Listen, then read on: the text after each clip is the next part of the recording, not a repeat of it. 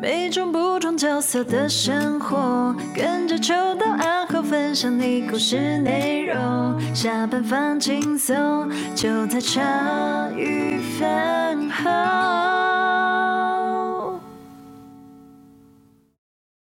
欢迎大家收听茶余饭后，我是阿后。哎，这个还不是正集数哦，在正集数开始之前呢，这边茶余饭后呢有一个非常重要重要的事情。要跟大家说明一下啊，就是呢，茶余饭后本家将于十二月一号晚上在台中的飞镖餐酒馆办理年末的餐叙，好不好？就是我们的期待已久的茶余的餐具聚会已经来了哦。那本次的这个餐具呢，新杰、阿后、秋刀都会在。如果饭友们呢想一起来，欢迎加到赖社群里面，我们将十九号提供报名的连结哦，吼，很重要。如果你十二月一号呢，当天你想要一起来这个飞镖餐酒馆来一起来，大家一起吃饭啊，喝喝小酒啊，丢丢飞镖啊，甚至聊天，好不好？欢迎先加入我们茶余饭后的赖群。进入之后呢，我们在十九号当天呢，我们会提供报名的连结，吼，那。每个人的餐费呢是三百元哦，提供一个餐食加两杯的调酒。那届时再希望大家一起来同乐一下啦，好不好？那如果你真的想要来的话，你想哦哪里可以报名？先进入茶余饭后的赖群组。那赖群组你不知道在哪里加的话，先到茶余饭后的官网里面，上面会有个赖的那个连接。进来的时候呢，会有通关密语，好不好？输入茶余饭后的那个英文 T Fish T E A F I S H 啊 T Fish，那就会申请加入了。那十二月一号那天，大家不见不散哈！感谢大家先听我这个前面的口播哦。我们正集准备开始。Hello，欢迎大家收听茶余饭后。哎，对，我是秋刀，今天没有阿后，也没有新杰，那个他们都。一个是生病，一个是上课吗？今天是我第一次，第一次一个人换我自己一个人挑战录音吗？好啦，请大家多包涵。那今天是我们之前录音，就觉得我。我们之前录音其实录了很多生死议题，然后我有一天看到那个 B 我一位 B 医师的报道，就是他在推广断食善终这件事情，那我觉得就是蛮受震撼的，然后我就立马买了电子书来看，然后我觉得书里面的文字细节有很棒的力量，那也很平稳的说出所有的好处和风险，没有特别有有什么样的。立场，就很平和的说，那我就觉得说蛮受鼓舞的，那想说。有很多人其实也我知道，就是听众有很多人也很关心，就是生死议题这件事情。那我就觉得 B B 医师真的是太棒了，然后想说就约 B 医师来分享，然后我就传讯给 B 医师啊，结果没想到就感谢 B 医师就立马说哦好啊，那我刚好我在台北，那什么时候可以来了？那我们就马上敲定了今天的录音，真是太开心了，感谢 B 医师，让我们欢迎 B 医师。好，主持人好，各位听众朋友大家好。哎，B 医师那个我我知道我。原来看到您的那个书啊，我才知道说，我一直以为您是就是做比较偏向安宁疗护的医师啊什么的，结果才发现，哎，不是，您是复健科的医师，是命运推我走上这条路，我真的是半路杀出来的程咬金。还其实我是复健科医师，然后我的母亲罹患了小脑萎缩症。那这个也是我们复健科常见的，就是属于哦中中枢神经系统那种一种退化性的疾病，啊，他会从走路不稳，好，然后越来越越走得不好，然后后来会变成要坐轮椅，再过来呢手拿东西也拿不稳，那到最后会讲话也不清楚，然后吞咽也困难，哈。那所以，我母亲是到没有办法翻身，吃东西很容易呛的时候，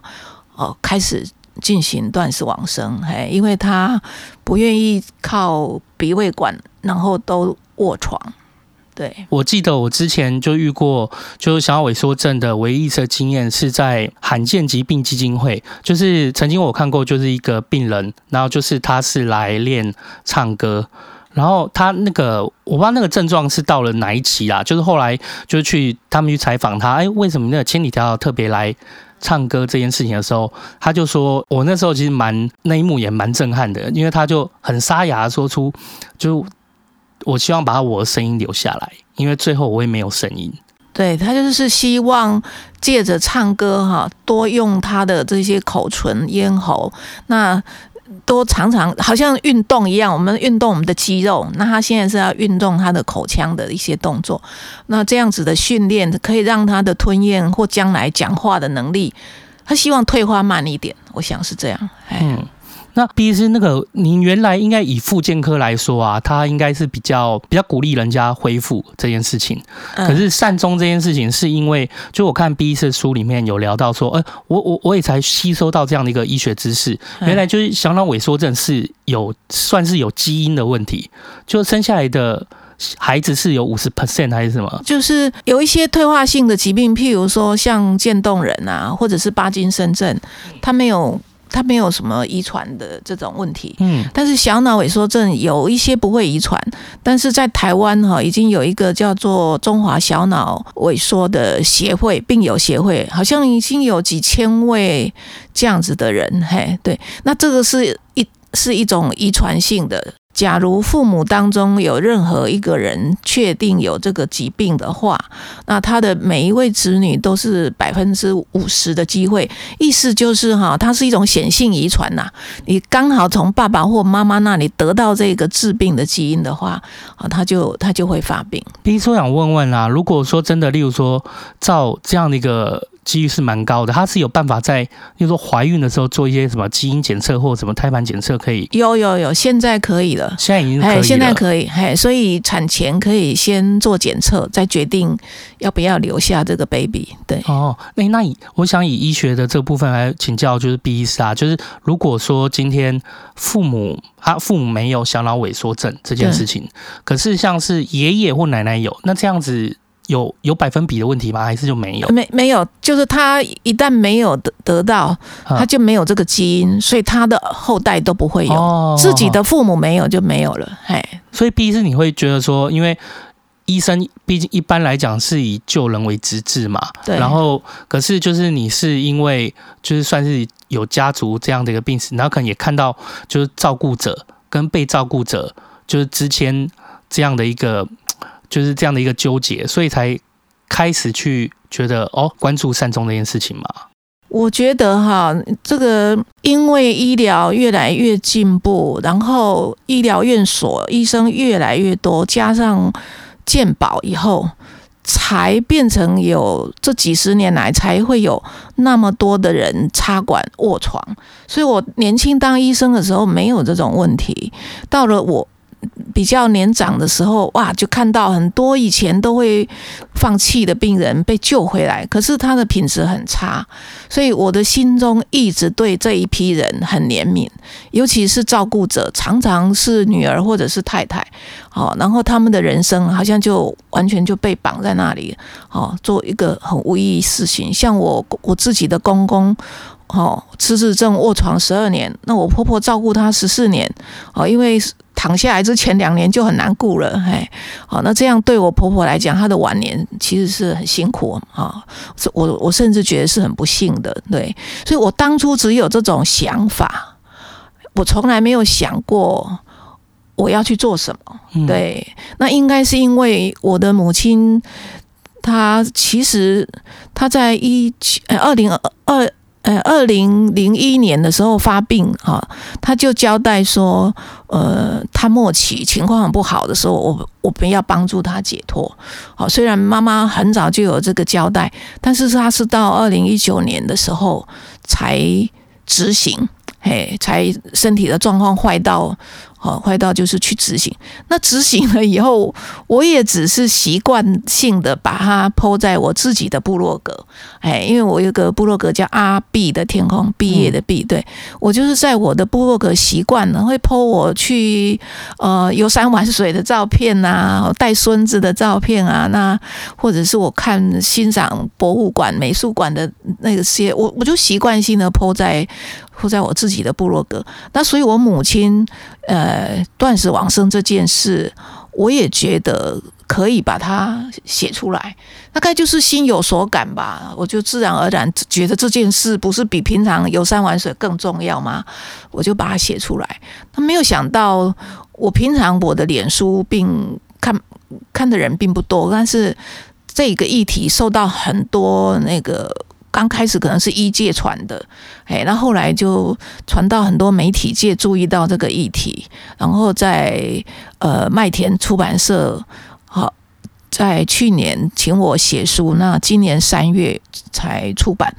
那书出版了以后，我又进入了另外一个我预料之外的境界，就是书出版了以后，因为我到处接受采访嘛，哈，然后也做了很多的那个演讲或还有新书发表会，然后可能就是比我当初那个部落格的文章吸引到更多的人注意到这件事情。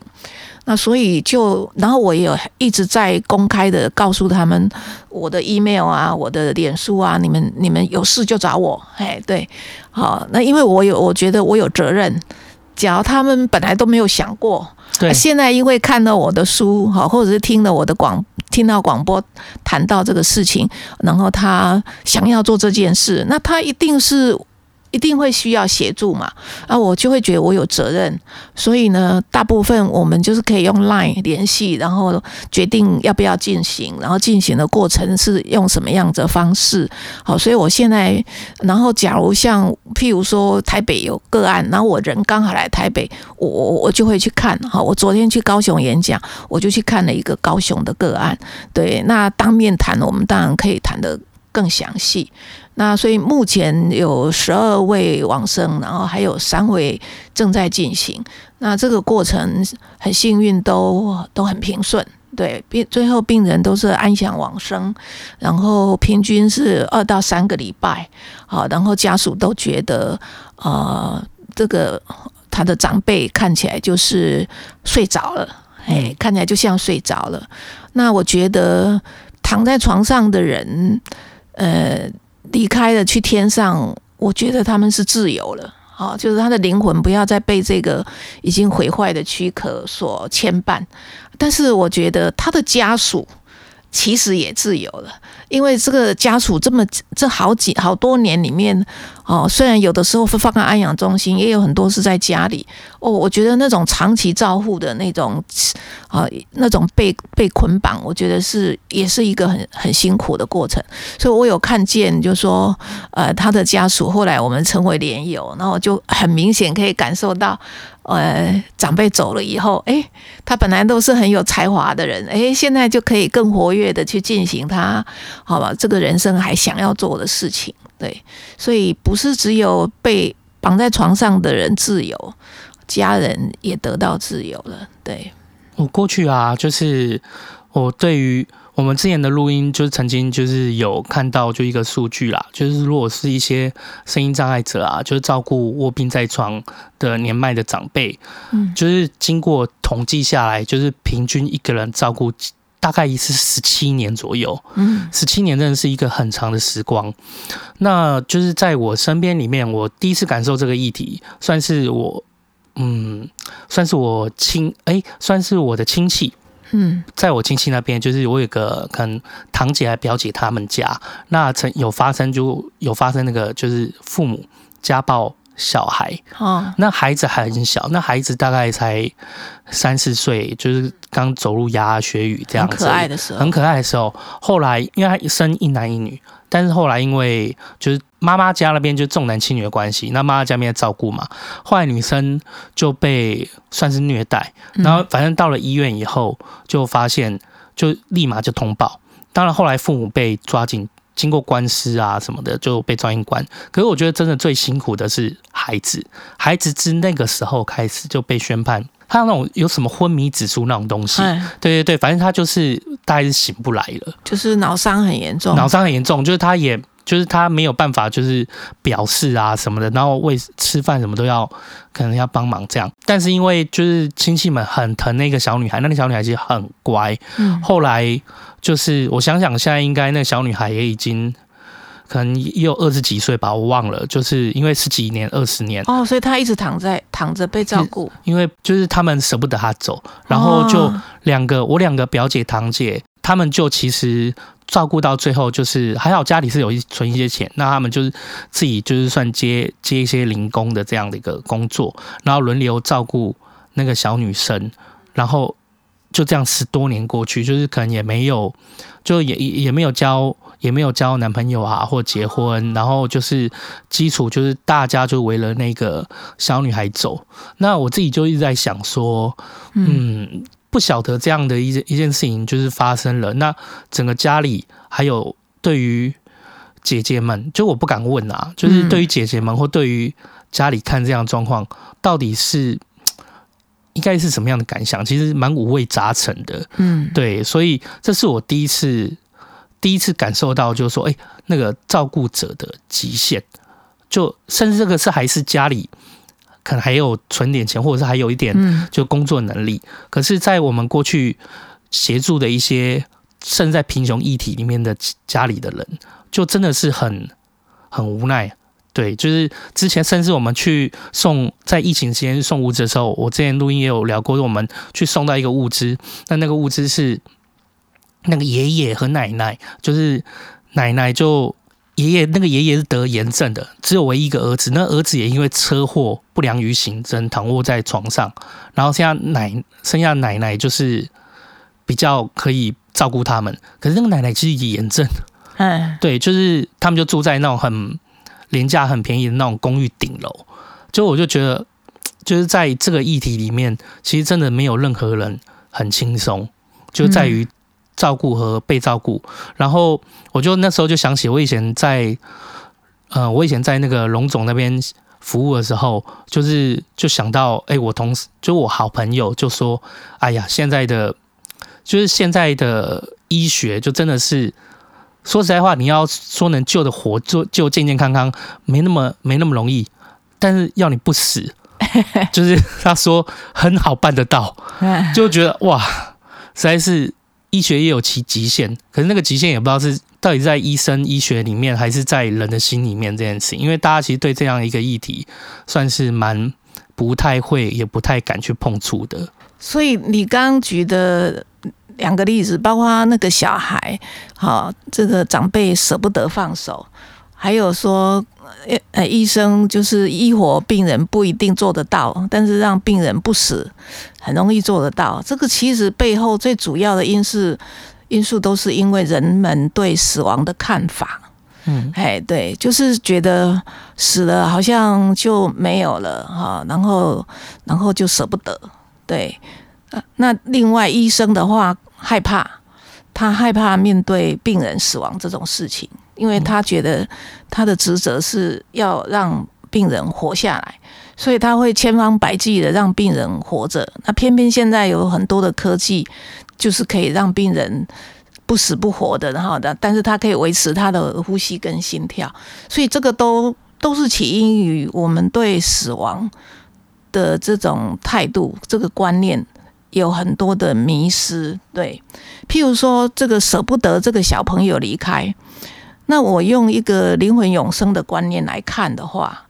这个小朋友的灵魂来到这个世界上，那个身体暂时是给他用，啊，我们的身体是来自于。我我们父母的精血，然后呢是靠什么？靠地球，这个地球上的空气、阳光、水，地球上的动物、植物、矿物，还有很多提供我们食衣住行、娱乐的这些认识的、不认识的人滋养我们的身体，所以我们的身体才可以茁壮。可是这个身体。好，用得太久了以后，或因为意外伤害的话，这个身体就不堪使用。那不堪使用的时候，其实我们应该是要放掉这个肉体，这个时候你灵灵魂才可以继续向前走。好，所以你以为你是爱他，所以你一定要把他留下来，然后你心甘情愿的照顾他，牺牲自己的家庭、婚姻或者其他的的的成就。好，但是实际上。我站在第三者来看，或者我站在佛家来看，我就会觉得说啊，你虽然是爱他，可是你把他捆绑了，你用他的肉体把他的灵魂捆绑了，让他没有办法继续向前行。那医师也是一样，医生你以为你很强，你你就是尽量要把病人救活，尽尽量让病人不要死。可是，假如你没有去看待，用譬如说用我刚刚的角度来看待一个灵魂的话，看待一个人的话，那你没有必要把那种不会恢复的人还要强用各种的医疗的技巧去去把他强留下来，觉得他的生活品质会很差。就是你会把人救活，可是他的品质会很差的时候，我们就要体会这样子对那个人来讲是一种残忍，是一种残酷。那这样的话，你就不要千方百计把他留下来，就应该要告诉家属，就是他。将来不会复原，就算我开刀以后也是植物人，那我就不要开刀，那病人就可以自然像古时候医疗没有那么发达的时候，很重病的人就是自然就走了。对，所以我觉得大前提是我们怎么看待死亡，我们为什么那么怕人家死，也有人怕自己死，好，所以医生也告诉他了这个。癌症已经到这个末期了哈，治疗没有什么效果了，他还会他还会拜求拜求医生，拜托你，我很怕死诶，拜托你无论如何要帮我治疗哦。所以也有病人自己很怕死，也有家属舍不得他的家人死，那也有医生害怕面对自己的病人死掉，他会不会会有官司啊？好，他会不会被告啊？啊，这个病人死掉是不是我的失败啊？哈，所以这整个迷失就是冒绕着一件事：为什么我们没有办法豁达的看待死亡？就是我们是很多事，我们每一个人都是很多事的老灵魂。然后这一世万一肉体不用不能用的时候，就是放下它，继续向前走。哎，我觉得这是我们的一个。可能华人的文化框架就是对于死亡，从以前到现在就是比较不喜欢谈，也避而不谈。可是我觉得 B 医师很厉害，也就是说，如果站在是医生的角度这件事情，可是你又是家属，就是妈妈当初遇到就是小脑萎缩症，最后妈妈也很勇敢的说，就是想要采断子善终这件事。可是，在真的要执行到，就是到想。就想到真的要执行，我觉得那是一段很远很远的距离。那个很远的距离，可能不只是，可能不只是真的要执行这一块而已，而是我觉得，像以我们的角度来说，我们会有很多纠结啊。就算我们看到，就是我们知道这样的事情，你该怎么跟家里人开口，或者是这样子？我觉得 B 是当时就是用了很。就是很棒的方法，就是说哦，你看了一本就日本就大网生作者的呃大网生这本书，然后就把这书分享给妈妈看，直接给我妈看。对，因为对我们来说，对子女的，对于子女或对于就是要接受这个人要离开，可能也要离开的这件事情来说，我们要主动去去说这件事情，那个他会有一种负罪感，就是很像是。难道就是会不会让他误会说，我其实不想要你再拖累我，或者是就我们会有很多很多想象，会不会就是被误会？明明我们就只是希望你可以好好的，就是不要那么痛苦的离开，可是会不会被长辈或者被在意人去误会误解？甚至邻居，对啊，就是其他人说你们好残忍，你们对对对对对，哎 对啊，所以我觉得这是一个纠结，因为。几年多年前，就是我爸离开的时候，那个时候就是在加护病房。然后我觉得还蛮幸运的，就是医师是很明确，就是说，其实我爸爸那个时候就是只靠仪器在生存而已。真的，一旦拔管没有几分钟就会离开。那我就进，因为加护病房每天就只能进去几个时段嘛。其实这样子长期看下来，从看着就是我爸瘦瘦到皮包骨一样，然后又变得可能又。可能灌那营养剂，就又变得胖胖的，很像很浮肿、水肿那种感觉，就觉得说像是一个人的样子嘛。然后连就是我女儿跟爷爷的感情很好，那时候想说啊，一定要带女儿看看爷爷。可是结果我女儿一看到哇，身上有这么多管子，她自己都会吓得哭了，吓得哭了，怕怕的这件事情。就我就从那时候开始在思考说，哦，到底。到底怎么样的，就是怎么样离开是是比较好的，甚至我也会在想，因为那时候最后医生出来的时候，跟我们所有家属在加护病房外面讲嘛，就说那就看你们，他要看我们的意思，就是说当然也可以，他说可以一直用这个仪器，可是这个仪器可能维持，就他有一个限度啦，他就是推以他过去的医学经验判断，这个仪仪器维持可能他大概就拖这一两个礼拜。对，然后如果拿掉仪器，他就要就可以就离开。可是那你们要有家属，就是要签名，然后还要决定什么时候走。然后结果医生就看我们嘛，就跟我们讲完以后，你们慢慢想，然后想好了以后再按铃。对，然后就是医生就进去交病房，然后我们全部人就是在那个加护病房外面，那就其实是空气非常的。宁静就是凝结，没有人，没有人敢开口，嗯，就是去说要还是不要，对，要还不要，没有人要当那个第一个开口的人，这是我印象最深、最深刻的。我就想说，哎，反正我在家里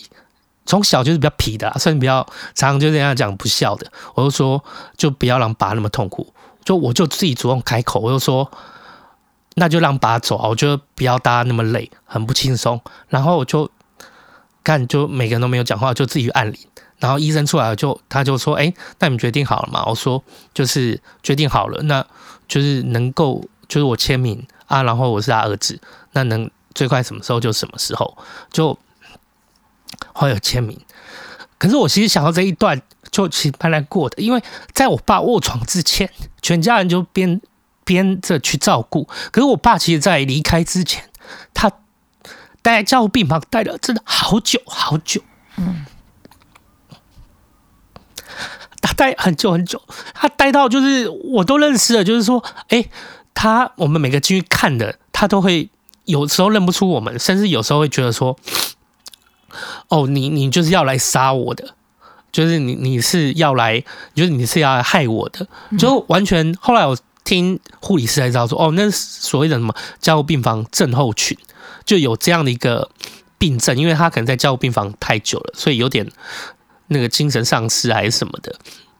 那其实就每一次就这样面对爸爸的时候，就觉得，哎呀，其实自己以前就是比较皮的那一个人，可是每一次被他这样一说，就觉得就又很受伤，可又觉得说这样子的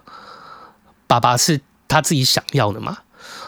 就这是我第一次和再加上之前就家族那个孩子，就是我就第一次觉得说哇，就是生命要离开这个议题真的很困难。包含就最后那个爷爷，就我爸爸，就我女儿的爷爷，就我爸爸死了以后，那女儿那个时候可能刚大，就我听过，就孩子在发展的过程中，最初最初看他开始发展的时候，就是先发展自我这个观念，就是你你自己。有自我这个观念，所以他就很关心说：“那爷爷怎么会不在了？怎么会不见了？他去哪里？”对对对，然后我就跟他说：“哦，就是爷爷就是之前生病啊，现在离开，那就是人死掉了。”可是他说：“那人死掉后会做什么？”其实真的很难回复，所以我还记得就是之前就是我就跟女儿说：“哦，爷爷去天上了。”那天上哪里？就那些那那些星星，就是就是也其中一个。所以我之前在看一个剧叫什么《人生大事》的时候，我就难过的一塌糊涂，就想说，哎，这个就是我跟女儿说的，就是我们在面对死这个议题的时候，真的要说出来好困难哦。那如果说是，甚至是在我现在回头去想，如果甚至是在我爸爸就是还算很清醒的时候，那要怎么样跟他开这个口？或是要考虑，我真的也不知道该怎么做，所以我觉得就是像那个时候，毕竟是你拿那本书给妈妈的时候，你有过就类似这样的纠结吗？不会，因为我们家很特别，哎，我们娘家平常就在谈生死哦，对啊，像你那样的状况的人，可能是。在社会上是比较多的，就是根本没有谈过，啊，所以等到那个无常来临的时候，大家都是措手不及，对，连自己的心情都无法稳定，你如何去做一个理性的决定？好，所以那个过程是很艰辛。那我我们家很特别，我不知道为什么，譬如说我妈妈哈，她在可能四十几岁的时候啊，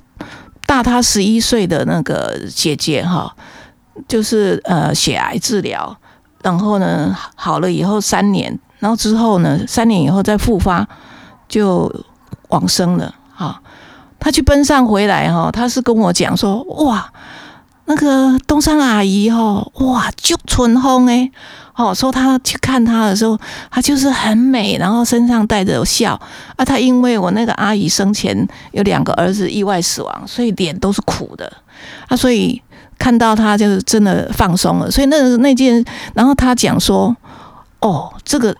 这么辛苦治疗，因为她有去照顾过。他觉得这整个治疗过程，癌症的治疗过程又要做穿刺啊，要做化疗。他觉得这么辛苦，只是为了多活三年。他跟我说不值得。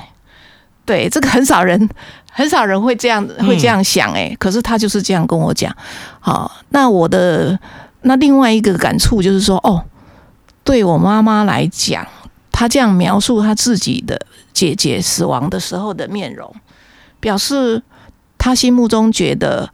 死亡本身是一种解脱，他觉得我那个阿姨应该是到天上见到他那两个意外已经提早过世的那两个儿子，所以他才会春风满面。对，所以那个事件我对我来讲，可能也是一种熏陶，我也会觉得，呃，死亡不可怕。对，死亡可能是去一个好地方，然后可能会见到过过去的亲人。那我的父亲也很特别，我的父亲在九十二岁的时候，啊，晚上不舒身体不舒服，然后就送到没有，就我们就我妈妈很冷静，没有送医院。呃啊，为什么？就是因为我爸爸。可能八十几岁就开始这边看西藏生死书啊，哈，或我每每一页都画红线，画的很多。我们全家人都知道他在看这个书，好，只是因为我们跟他感情不会不是很好，所以没有听他详细讲到底那个书给他什么体会。但是他的体会是他将来一定会睡梦中死亡，所以他说：“你们绝对，我不管发生什么事，你们都不要帮我送医院。”对，好，那当然还有很多平常，譬如说有各式各样的新闻啊，哈，譬如说我妈妈看到谈话节目里面提到某某很有钱的人，啊，儿女为了因为分遗产，哦，所以怎么样把他强留，他本人已经说他要走了，然后他们还是把他强又留了多久？那我妈妈讲这个给我听，就会说啊，哎呀，那就不好哎，啊，所以，所以我们在呃平常的时候。那我父母这样子的人生观，我们三个小孩也一样。我们三个小孩都不怕死，然后都觉得，诶，歹死不如歹活不如好死。对，所以呢，妈妈有那样子的心愿，是在发病的时候就讲了。所以他是二零零一年就讲了。所以这整个十几年的过程当中，他三不五时想想到又会提出来讲一讲。所以我们不是。突然被医师告知，然后请你做一个选择，而是在我们成长的过程当中，我们就已经养成了一个并不怕死，只在乎活的时候能不能好好活着。我们已经有这样的价值观。然后母亲的离开也是不是像说，呃，他突然中风了，突然怎么样？他是一个得了一个病，然后慢慢慢慢变坏，他竟然熬熬到第十九年的时候。我们才才来执行，所以我们应该就是家庭的价值观、生死观，我们的背景很特殊。那另外一个是我妈妈，其实你也可以说是二零零一年，我们就准备知道妈妈到了不能。动或不能吃的时候是是要离开的，所以我们很早就有心理准备。那你用另外一个角度来看，就是我给他看这个书，他决定要走的时候是在他离开的前五个月，所以我们这五个月，你们很少知道爸爸妈妈什么时候会无常来临要离开我们，对不对？可是我们知道，诶，我们知道妈妈五个月以后要离开，嗯，对啊，所以呢，这五个月我们会尽量尽孝。会比以前好更频繁的去去看他哈，所以他也感受到，哎，我们每一个子女都有花更多的时间陪伴他，好带着孙子啊、曾孙啊，好去去给他看。那最后还有一关，就是最后陪伴他断食的那二十一天，我是二十四小时的在那里陪伴他，然后所有的弟弟妹妹啊，还有我儿子是长孙住在台北啊，我们几乎每天都陪他。所以我们最后又有一个密集的陪伴，然后在他呃真的很不行的时候，我们就请他再喝一点水啊，那比较有精神。我们帮他办了一个三个小时的生前告别式，所以这等种种的因缘，造成我们家的小孩，就是几乎不用开会，我们就是就是我妈妈看了书以后，那我就直接写在部落格。那就交给所有的亲人看，那所有人就都了然，我们没有任何的反对，哎，所以，所以我们是呃很容易就达成共识，因为我们本来的生死观就一样。好，那另外一个就是我妈妈的这种，因为是自己自主选择，啊啊，自己决定自己什么时候要走，所以这样子的一种状况，也让我们并可以花很多的时间慢慢去去。感受，所以我们就不会有很大的这个悲伤。所以妈妈走了以后，我们三个小孩都没有任何人被卡住。嘿，我们三个人都是第三天他骨灰，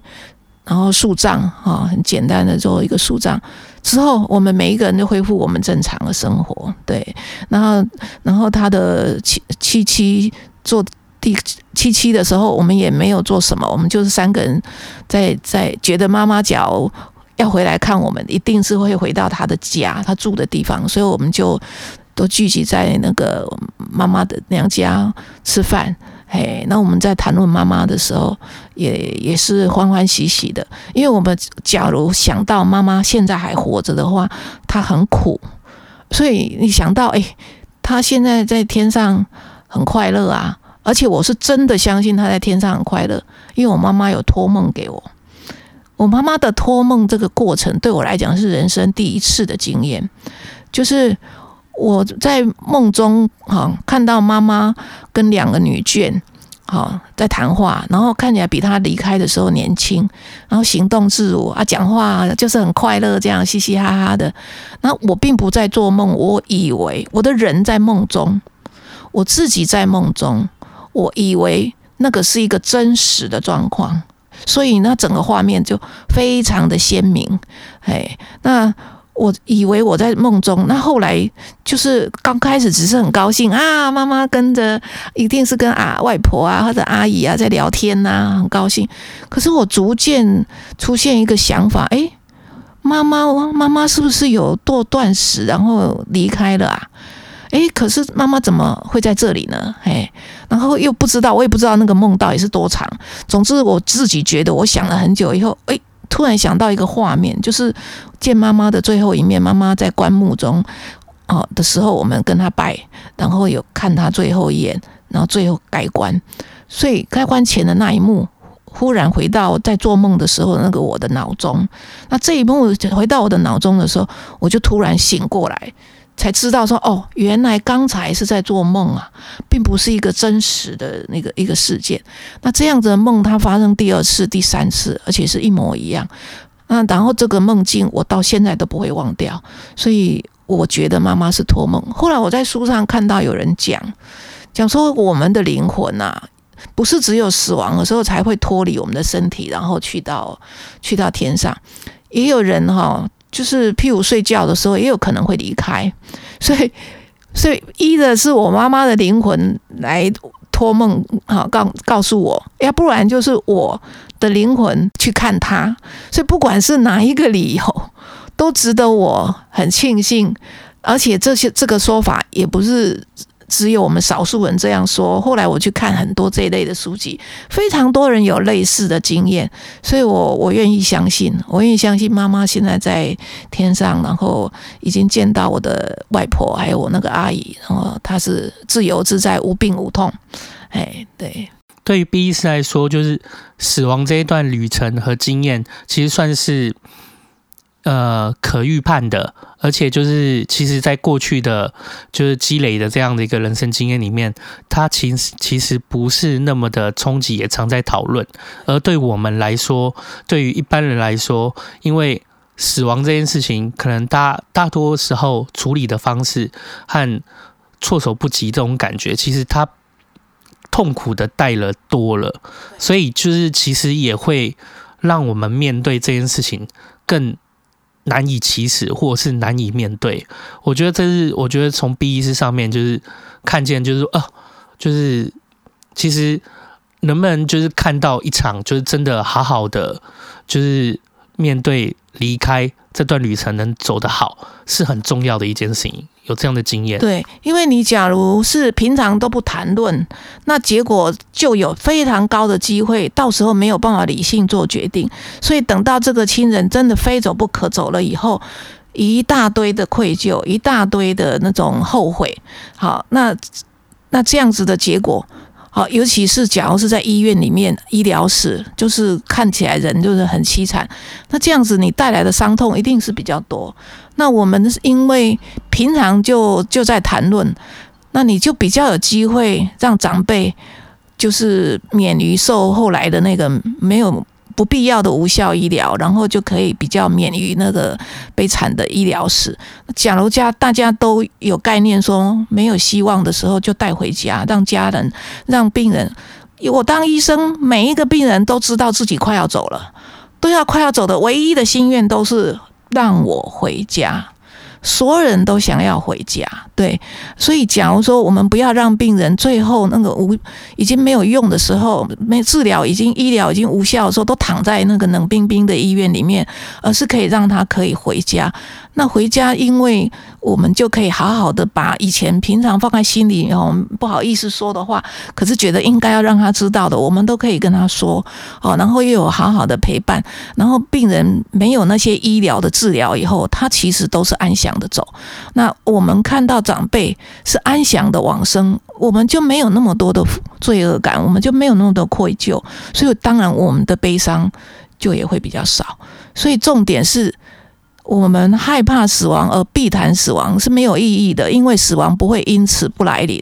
死亡一定会来临，不管是我们自己，还是我们的长辈，还是我们其他的家人，一定会。所以呢，最好的方法就是平常就把死亡当成，呃，旅游啊、穿衣服啊，或者是吃东西啊一样。就是有机会的时候，当然我们不用故意每天都把死拿来放在嘴上。但是，譬如说傅达人的事件的时候，我们为什么不谈论呢？我们当然加入谈论，那就会知道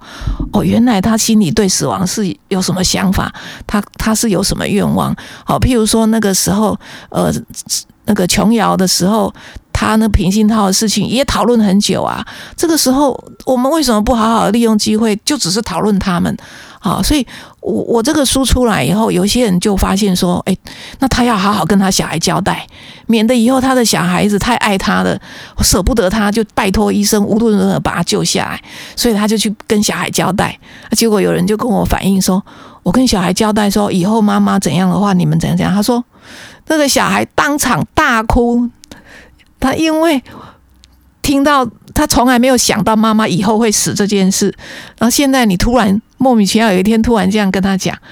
他就没有他的情绪就很很很很冲动，他他就没有能力去听你是要传达什么讯息，所以我后来就跟人家讲说，你虽然我们要讨论生死，我们要让家人都互相知道大家的生死观，可是你不用没不用一定要拿你自己做例子，嗯，哦、你就是。哦，懂了，懂了，懂了。对，你不要说我将来死的时候 怎样怎样，先从别的入门呐、啊。就是你这样讲，人这个当事人会很惊吓，他他会情绪很满，就没有能力理性的来听你是要传达什么讯息，而且你的人生观、生死观是怎么样，也不是讲一次就交代的清楚啊。对对对。譬如说平鑫涛哪哪是没有跟他小孩交代，有啊，而且还写下来啊。可是假如你没有平常日常常常的去多做沟通的话，他没有变成一个说。啊，我妈都是上爱食啥，我妈都是吼穷惊呃呃带带带货，所以你他后来已经就是知道了嘛，就是他爸妈就是这样，那那个时候就不会去做错误的那个判断，所以不是说。叫来说儿啊，我将来怎么样怎么样？我我我的意思是有任何的，譬如最近有一个戏剧，好像也在演这个，所以我们一起看嘛，一起看讲这个戏剧，或这个 podcast 听起来很有意思，诶，也可以传给家人听，对不对？或者是你看了哪一本书，你也可以一样啊，就是大家传着看。那我觉得最方便的当然是，假如常大家常常看电视。电视上不管是呃刚好有连续剧啊，还是说新闻在播报一个跟生死有关的议题的时候，大家不要点点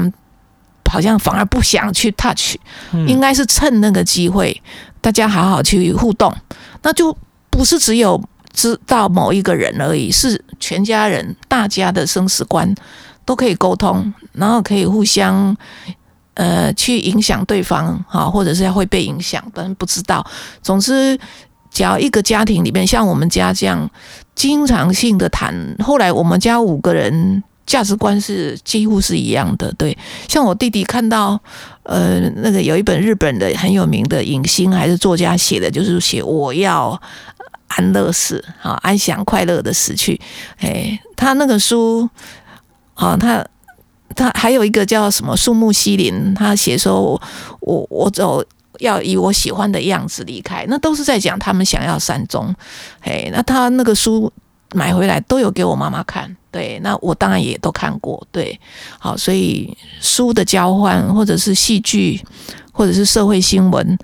或者是有人说，哎、欸，最近大家都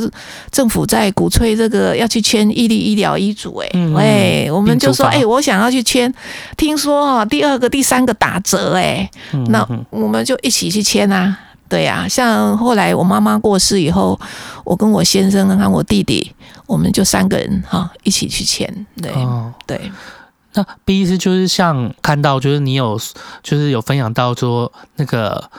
日本的那个大往生那一那一本书啊，就我相信大家如果真的可以好好的离开，其实也没有人就是就算一般人不太谈，可是大家如果能够想象，我相信大家一。九成以上的人也不会想要在病床上就变医疗死这件事情，能好好在家里离开是比较好的。所以那时候我看你的书里面有分享到一段，就是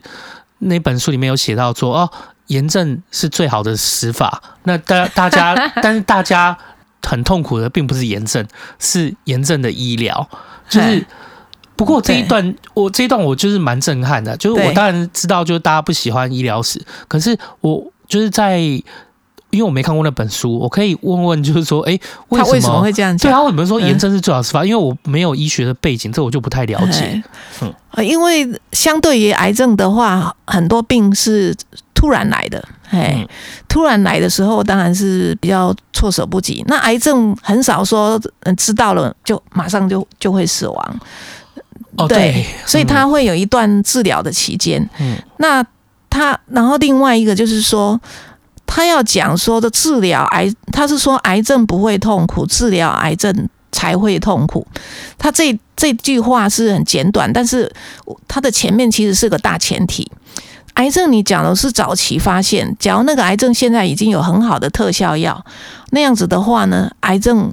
需要治疗。啊，都，因为它它是确实可以让让人复原，可以回到很好生活。可是，在台湾哦，有很多例子很适用他讲的这句话。在台湾，我看到太多例子，都已经是末期了。嗯，嘿，然后呢，医生还是用到十八般武艺，全部用在病人身上。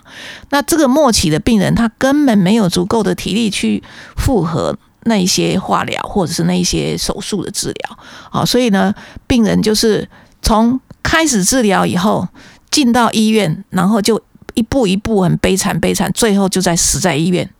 他根本就没有出来。哦，最近有几个名人就有这样的例子，我不好意思直接指名啊，哦，但是他们就是我看这个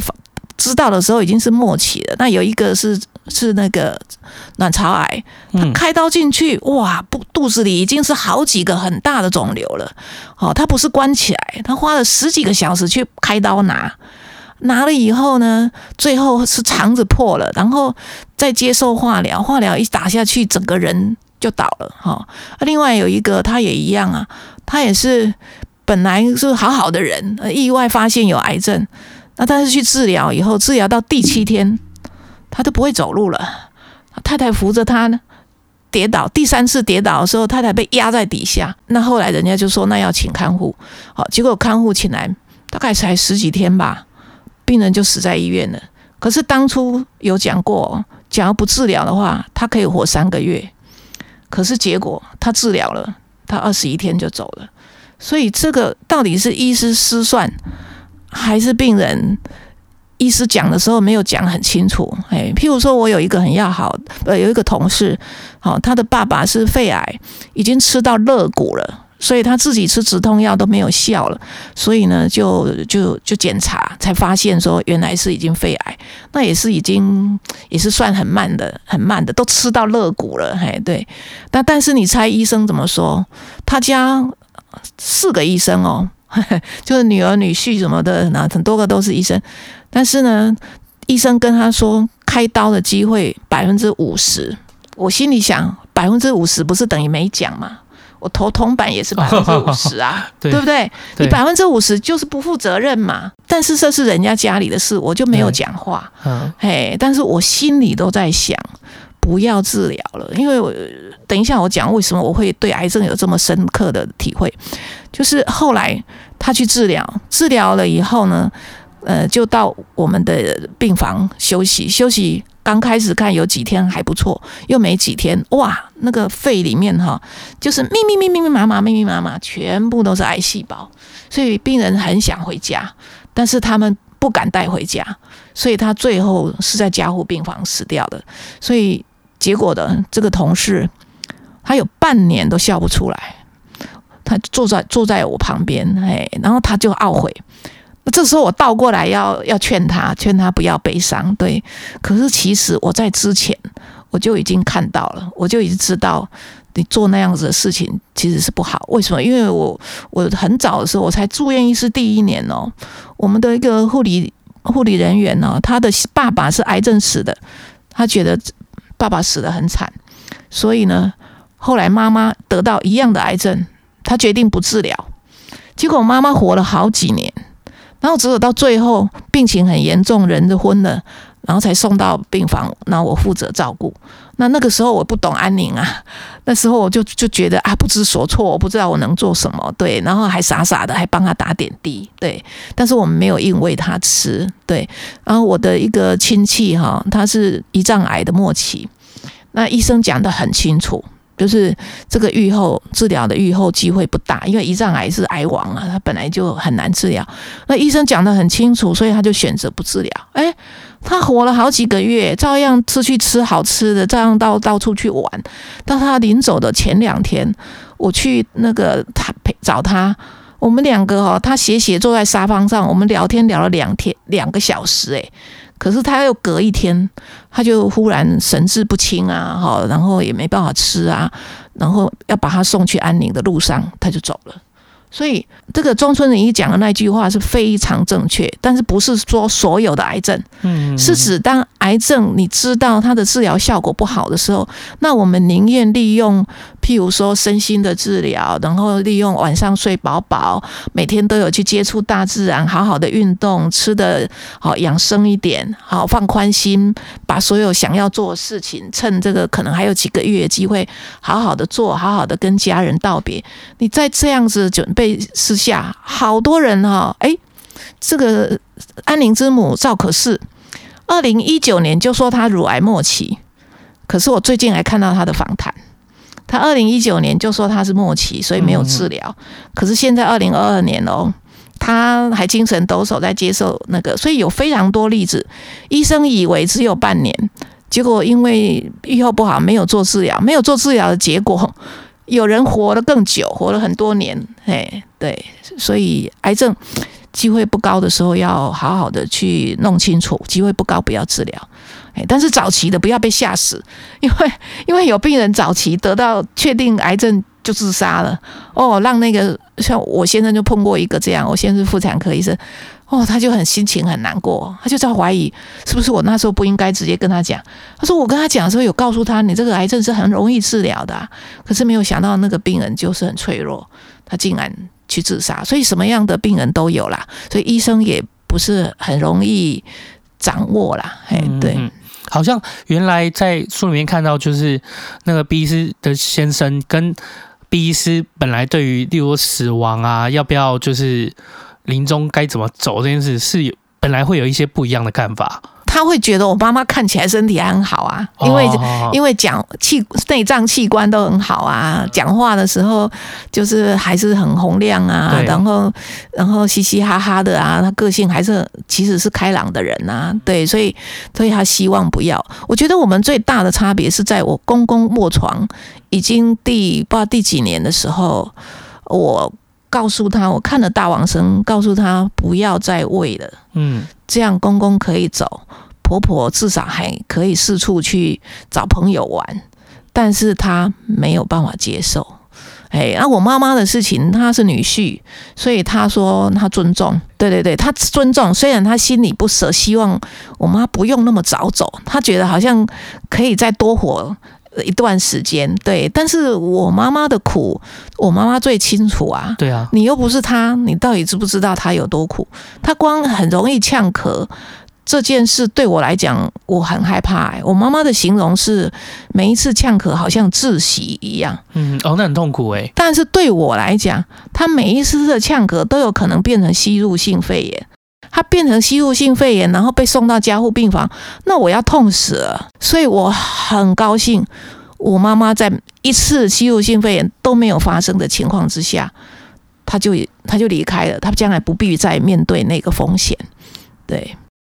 那先生看到就是这样子，等于是两边完全不一样状况，他有没有内心有一点就是动摇或者是思考这样？他后来就有去问我婆婆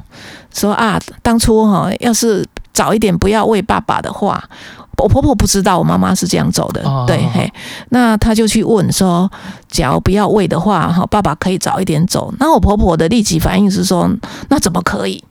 所以他这就是这就是我们一般人第一个听到这个讯息的时候立即的反应。那但是我不觉得惊讶，这样子反应很正常。对，要不然他之前他就会想了，就会问儿子了，对不对？啊，他就是觉得从来脑筋里就没过这个念头。对，所以他就说那怎么可以？可是他有交代哦，我将来绝对不要这样。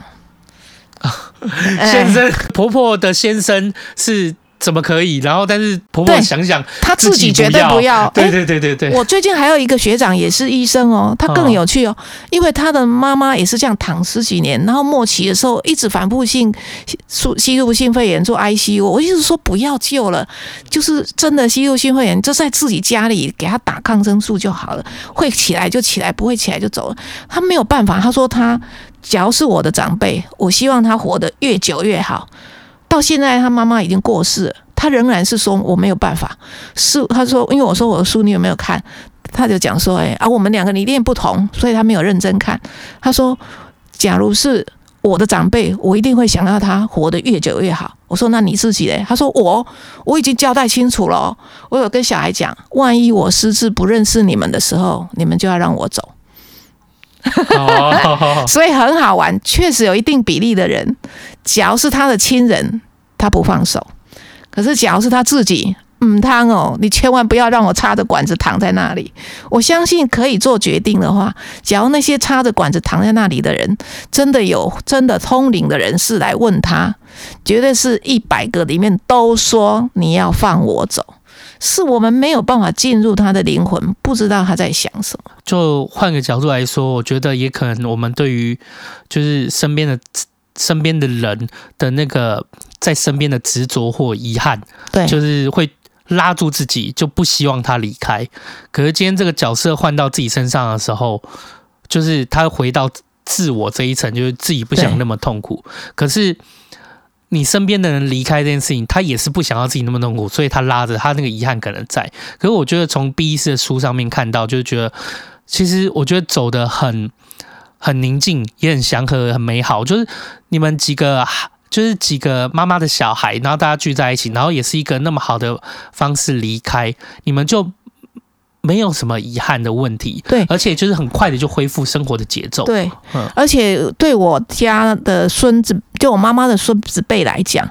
他们现在可能三十三十多岁，他们也上了一堂生死课。真的，我那时候就想到毕医师，你那时候说你们就最后的那一段密集的时间，加上就前二十一讲说办了一场生前告别式这件事，我觉得大家亲戚在那里真的是每个人都。扎扎实实上了一个生死课，上堂生死课，欸，对，所以他们对死亡也会变得没有那么恐惧，没有那么恐惧父母会走这件事，嗯，然后他们对死这件事也不会觉得很可怕，因为阿嬷看起来就是睡着了而已嘛，嗯、哎，对，好，然后他们一定也就会有那个观念，知道说以后万一我们，啊，我们是他的父母，万一我们以后变成那样，他们变成情况很不好，他们绝对不会强留我们，所以这个是就是一个很好的教育。你刚刚讲到一个重点，就是为什么我们对他人，就对家人挚爱，你会执着，那对自己反而没有那么执着啊？那也寄归了，他还拜，我们不要了吧？我们要离开了。对，为什么哈？我我我来讲一个很有趣的例子，就是有一本书，他是一个美国的医生哈。他他有一次，他就说有一个女病人哦，肾心脏不好，肾脏也不好，然后怎么洗怎么洗，每次洗的时候心脏都都顶不顶啊顶下去啊，好，那后来就觉得这样再洗也没有用，洗不回来了，他说他这个人就是救不回来了，因为有蛮多器官不行，他就跟家属讲，那就是一个先生跟两个女儿，就问他们，就请他们呢集合，说我们今天整个团队要跟你们讨论。讨论妈妈的这个太太的未来的事情。他说一进到房间的时候啊，这个大女儿看起来比较冷静，看着窗外，啊，然后呢，这个女儿小女儿趴在妈妈身上哭，啊，就是是舍不得妈妈受苦。那先生呢，就坐在椅子上面，手拧的，手上那个帽子拧来拧去的，知道他心里很很纠结。那他们告诉他这个消息以后。那个女儿，她就说，那个常常自称不孝女的那个大女儿，他就比较悲观，他就说：“嗯，我可以理解，看来希望很渺茫，那就放妈妈走吧。”那个小女儿就在痛哭流涕：“妈妈怎么可以？你们你们就是讨厌我妈妈，才会恨希望我妈赶快走，不愿意再照顾她。我妈妈是最爱我的人，哈，我才是我妈妈最爱的人。”哦，就这样哭得声嘶力竭，然后所有人都愣住了，想说惨了，这后面要戏要怎么演啊？那结果后来呢？这个医生虽然才三十几岁哦，他问了两个问题。第一个问题，他说：虽然我们谈了很多你这个某某太太的事情，可是我对这个某某太太哈的这个人，我实在不是很了解。你们可以告诉我一下，他是一个什么样的人吗？嗯，哦，所以他就说，这个整个对话的调性就整个转掉了，他就变成哦，两个儿女就会一直讲啊，讲到妈妈平常怎么样啊，然后就是听起来哦，他就形容说，这个妈妈好像是世界上最最心最心肠最软最软的人哦，他连蚂蚁都舍不得杀，哦，就是他们在形容他妈妈是一个什么样什么样的人啊，然后呢，那那个。讲到这样以后，那整个气氛就就不一样了哈。然后他又是就接着问第二句话，他就说：“那你们觉得现在对妈妈来讲，什么是最重要的？”啊，这个时候那个爸爸都没有讲话的爸爸，哦，就讲就讲说：“我妈这最后我老婆哈，她最高兴的事情就是她煮了。”大桌一大桌的佳肴啊，然后所有的家人回来团聚，大家都吃得很高兴。我看她将来是永远不可能再做美食给大家吃的，也没有办法再去跟亲朋好友聊天，到处走走了。那看来我们应该要让他走。你看他只问了两句话，就把家人好，哦那那里面我漏掉，就是先生一开始人家问他的时候，他说：“我的理智跟我的情感。”在打仗，我的理智知道我应该要放他，但是我的情感舍不得他走，不能放他走。嘿，好，所以这句话也很重要。所以这就就表示这个医生只用两句话就把家属拉回来。原来问他舍不舍，都是站在他自己的立场，他把他拉回来。你们可不可以为躺在床上的那个人站在他的角度想？所以一旦他们被他拉去站在那个躺在床上的妈妈或太太想的时候，他们会选择啦，他们就会选择。所以这个医生是一个很好的医生，而且他是一个很懂得如何对话的一个医生。他只不过出口两句，我觉得这真的是一个非常厉害的一一个医师，是一个很好给其他的医生一个很好的一个借啊一个例子。嗯、对对对，我觉得就是这也是。就像这些年来，大家就是在推动，当然就是说，呃，不在医疗或放弃医疗，或者是就是断食善终这件事情，并不是说我们主动要去这样做，而是说尊重病人的决定啊。最终就是回到这件事情上面，就是病人如果他站在病人的角度上，他觉得这样子，他希望好，他希望好死不要歹活，应该是我们的情感和。虽然对于母亲或对于这样的亲人的有着这么就是深刻的情感，可是又站在回站回他的立场上，如果那个人是你自己，就是会比较好做决定这样子。对，对，所以其实其实这个也不是说我只是尊重他的意愿而已哦，其实是我在讲另外一个例子，就是八月的时候，英国有一个十二岁的小孩，他因为玩那个电脑自习游戏，然后就整个脑死昏迷。然后已经用这个呼吸器啊、鼻胃管啊、点滴啊，好，用这一些东西东西维持他的生命两个月，然后看起来判断起来他仍然没有任何恢复的迹象，所以后来医疗就鉴定说应该要撤管。那因为小孩才十二岁，所以爸爸妈妈完全没有办法接受。他认为为什么不能等半年？为什么不能再多一点时间给他？所以他就上诉到最高法院。那最高法院最后判决下来是。我们考量这个某某孩子的最大利益啊，所以尊重医疗的决定，应该要撤管。所以后来呢，就是还是新闻出来的时候，他已经撤管两个小时以后死亡了。但是家属非常的愤怒，然后也集结了一些有类似的情节的人，他们就是就是在。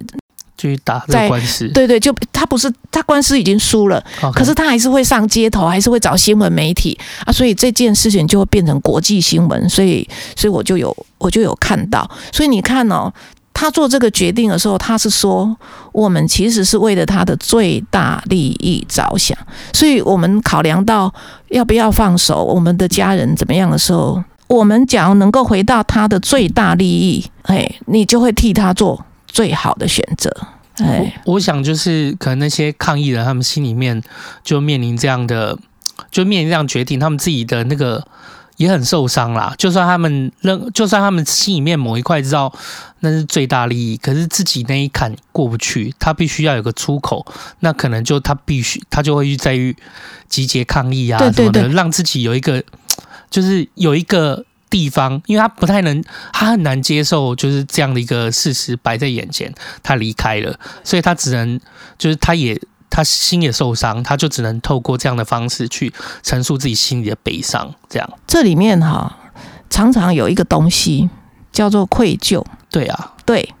他一定是愧疚。对啊，他为什么那么不小心让小孩子去玩这种游戏，玩到变成这样？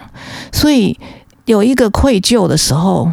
他会转而对另外一个东西愤怒。所以，为什么医生这么容易被告？就是病人死了以后，家属有很多的愧疚，他的愧疚无处宣泄，他变成反过来怪他。其实愧疚是子欲养而亲不在。对哦，以前没有好好对待长辈，可是他要去挑毛病，挑医疗院所里面有没有什么什么毛病。所以，主要一个东西是愧疚感。对，但是这个十二岁的小孩，父母会这样舍不得，这人之常情，我们都可以理解。所以他他怎么样都没有关系，社会本来就是应该他他是可以有表达的管道的，有表达对，他是有他是有表达权利，对，那没有关系，也不会造成什么。对，但是他变成社会新闻，变成世界新闻，没有没有坏处，有好处，因为像我就可以借这个例子，大家就可以利用这个例子来讨论。对，我也觉得。很多家长要小心呐、啊，不要注要注意一下你的小孩在玩什么自习游戏。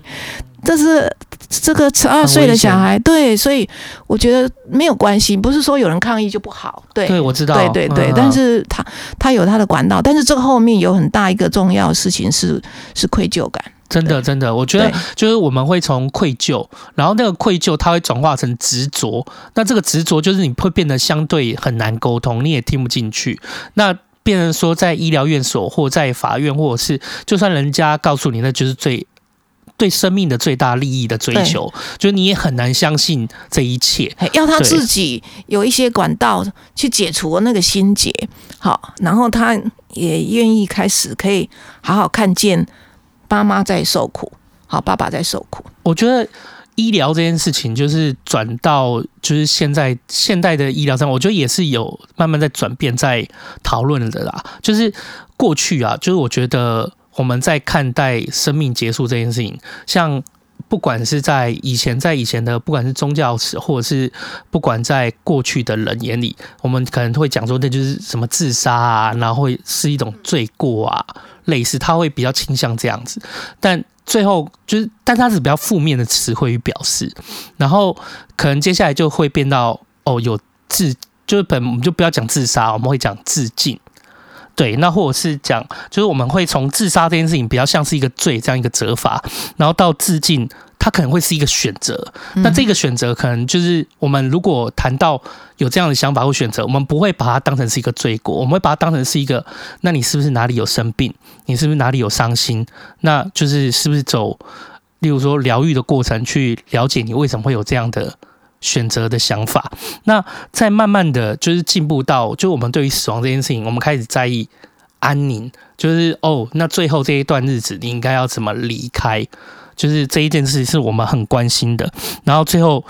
善终，我觉得就是慢慢的一个阶段一个阶段，我觉得在一个社会的文化和历史脉络里面，我觉得对于死亡这件事情，它是。会随着时代进步而有不同的诠释的，而这件事情也很重要，因为就代表我们越来越有机会好好的平和看待，就是我们要离开这件事情。嗯，对，就是那如果说今天回到其实以目前的状况和趋势，我会觉得我觉得蛮好的，因为现在我们不是在推呃预立医疗决定那病主法这些东西，都是回归到你自己，而你自己对于。离开这件事情的期待，而不是对旁人，而不是旁人来决定你要怎么离开这样的一个期待。所以，就是政府在鼓励说，就是可能现在有一个新的我们可以做的选择，就是预立医疗或者是病主法。那 B 是因为我相信，就是很多人对这件事情他可能常听到，但他也不太确定。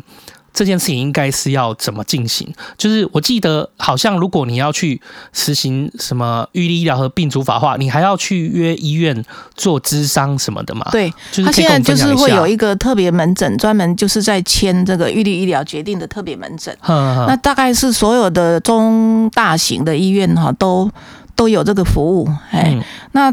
他就是会，你你只要进网络，你就会查得到他的门诊时间，然后会有电话，所以呢是不能网络预约，他都是要你电话去预约啊。预约好时间以后呢，就最好是至少哈一个人，另外另外还要两个证人。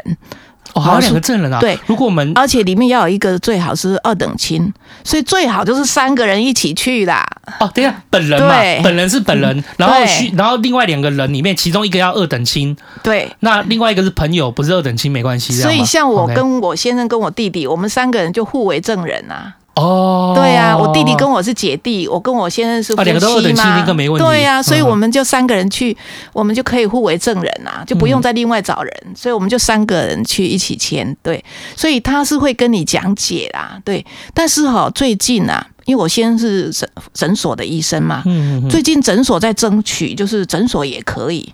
我觉得这个是非常好的，这很重要哎，因为他可以进入民间哎，因为。因为你平常有习惯常去看病的诊所，对不对？嗯、那这个医生常常可能像你们的家里的家庭医生了，因为你其他的家人也有可能也习惯看看他，那他也很熟了，所以他一起帮你们讲这讲解。那对医生来讲，要学会怎么告诉病人预立医疗是什么内容是什么，然后该怎么签，那个也是很简单的事情。所以这个诊所的医生也非常的高兴。他们想要接这个业务，所以也许假如还没有签，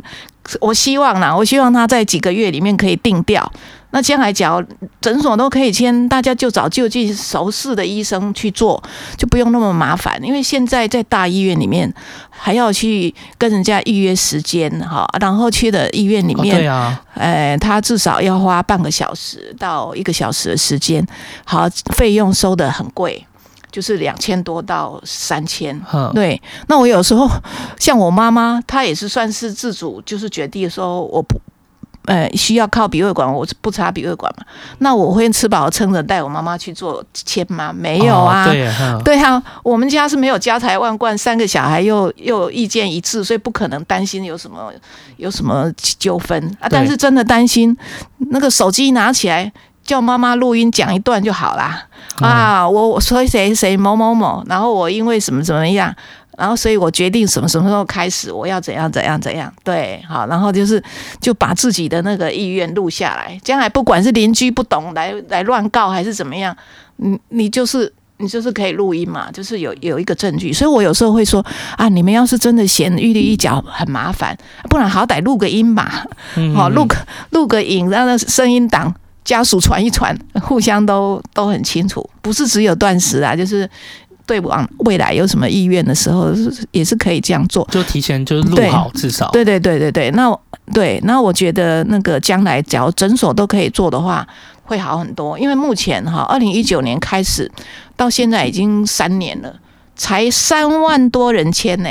哦，我觉得太少了啊，等于没有一样。到排队到大医院，然后要付这个钱，然后又要排时间，然后去再做这样的一个是这样一个智商预立医疗的智商，我觉得可能他的那个实行门槛真的是蛮蛮高的。对啊，如果真的可以到一般的小诊所，又是你平常跟家里熟悉的熟悉的医生，我觉得他其实那个。彼此一开始就应该这样，一开始就应该这样。对，对，嗯。那他其实主要像他这样子进去以后，他智商大概是会问什么？就是确保，而你现在是他是要确保你懂你在签的东西是什么？是什么？这样解释而已。对对对，那这其实真的可以下放到这些诊所，诊所绝对可以，绝对可以。嘿，嗯，我觉得可能刚刚讲到这件事情，就也让我想到，就是他是不是？我记得那个 B 是在书里面有有。分享到就是说，当有人要做这样一个决定的时候，我发现就有一些不管是安妮啦，或者是医师，他是拒绝的，因为我觉得那不见得是他不想，而是就是说他也有卡，是不是他也卡到很多？你说像这种告啊什么的，因为他有嗯，在刑法里面有所谓的什么加工自杀，哎，对，那是不是很怕？他们都很怕卡到，就是你没有。这件事情，或者是有这件事情，你说了我也不知道算不算数，所以他们就会怕怕卡到这种刑责上的问题，然后尽量去。病人住自主法这个事是绝对不会有医生拒绝的。对对对，是说那个我们有很多病人，他就是家属觉得说不要了啦，不要再救救了哈，那那医生可以接受的就只有放弃，就只有 DNA。哦，他们比较能接受，就说好啊，万一他呼吸心跳停止，我们不会压他。对，嘿啊，可是叫他说呼吸器不要用的啊，鼻胃管拔掉不要用了，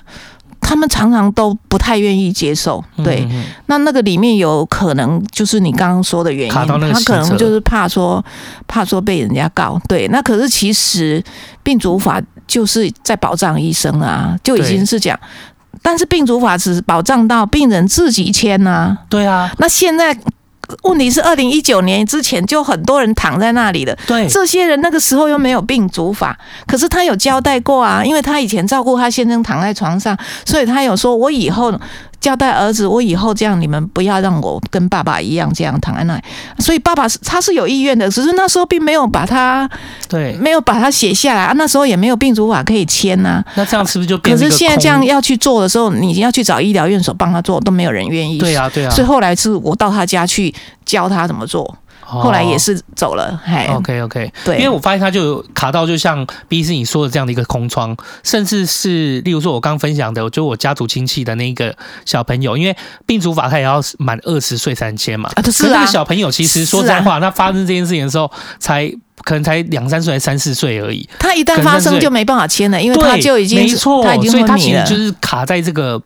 就是卡在这个模糊的灰带灰色带里面。所以这个有，我个人认为这个法需要改。后来我很高兴，我听到那个我很尊敬的陈荣基教授，他在有一次演讲也有提到，他就说病主法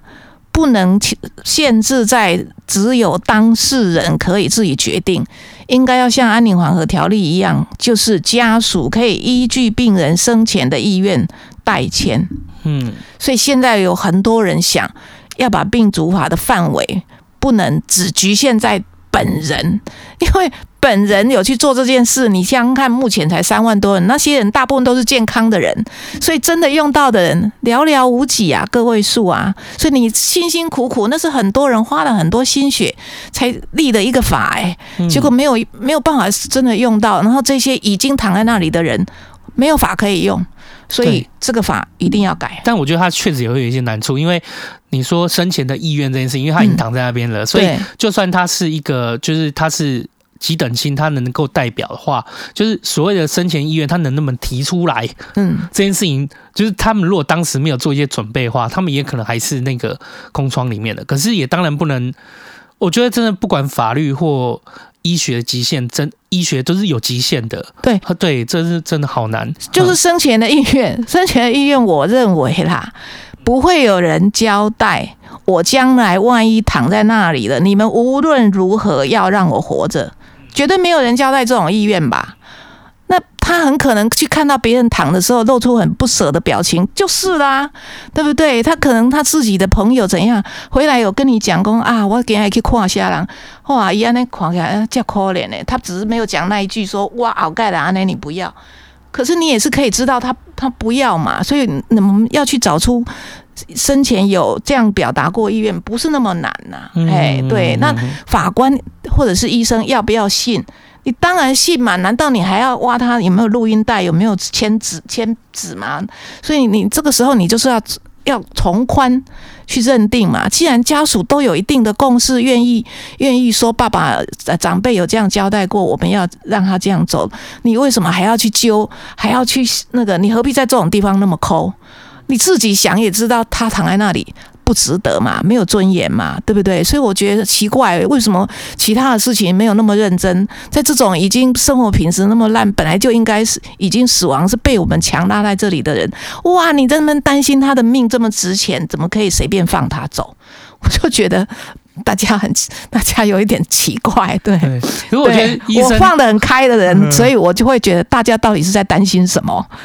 我我相信大多医生应该很大多是良善的啦，但最主要他们可能考量到那个也是纯粹现在医病关系的那个信任感，就是比较难建立。然后就是有时候，例如说，好，这个他有两个儿子，有没有？这个儿子就是觉得哦，他支持，那另就是哪哪天另外一个儿子就说没有，才没有这些事情。所以倒回来。嗯，最重要的事情就是平常你就应该交代这样子。平常你要交代。那现在的人，我就跟你们说，随便大家一起在聚餐的时候，每一个人录一段，